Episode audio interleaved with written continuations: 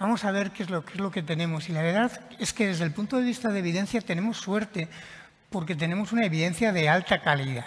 Es decir, que desde el primer momento pues las empresas implicadas se, han dedicado a hacer estudios head-to-head que representan el más alto nivel de, evidencia científica. Y, tenemos pues la comparación de, Dupilumab, que es, el, estándar de, oro en, en, dermatitis atópica, pues tanto de abrocitinib como de upadacitinib.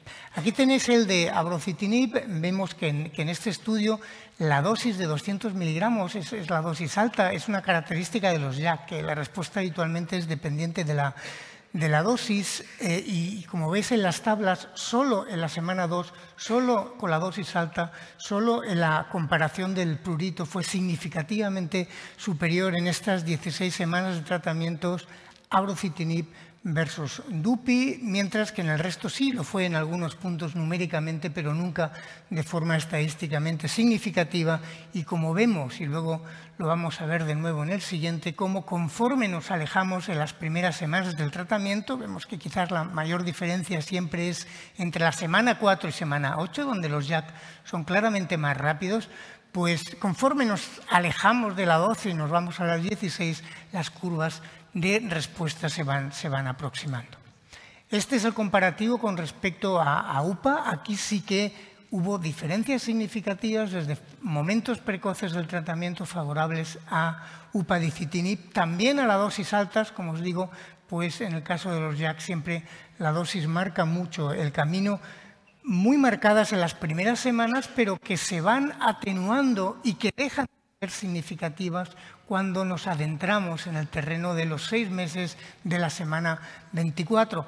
¿Qué hubiese pasado más allá de la semana 24? Pues no lo sabemos porque los estudios pues aquí, aquí se pararon y no, no supimos nada más.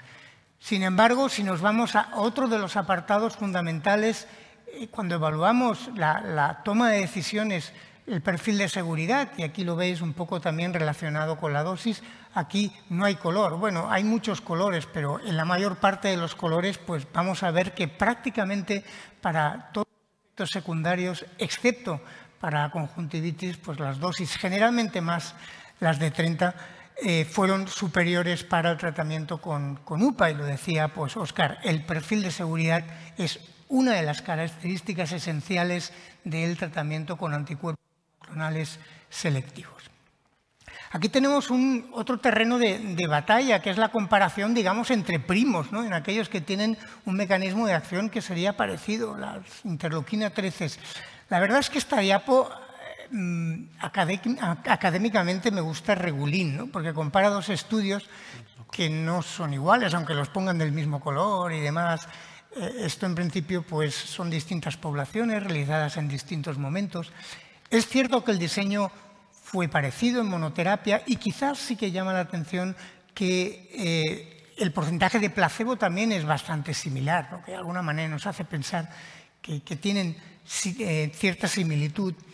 Vemos aquí una diferencia clara entre dupilumab y su primo antiinterleuquina 13, traloquinumab, es cierto que, los promotores de Tralo dicen, bueno, pero nosotros somos mejores de la 16 a la, 24. Esto, de hecho, pues solo evalúa estas 16, estas 16 semanas.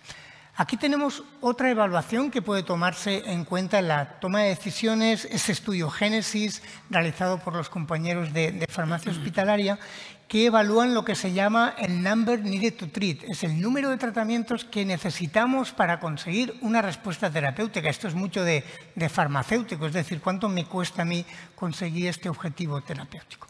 Aquí veis que con los datos que tenemos en el momento actual, a partir de los ensayos clínicos, pues en monoterapia la primera, en el corto plazo, pues los mejores resultados pues, para UPA, 15 y 30, seguido por DUPI, y luego a bastante distancia todos los demás.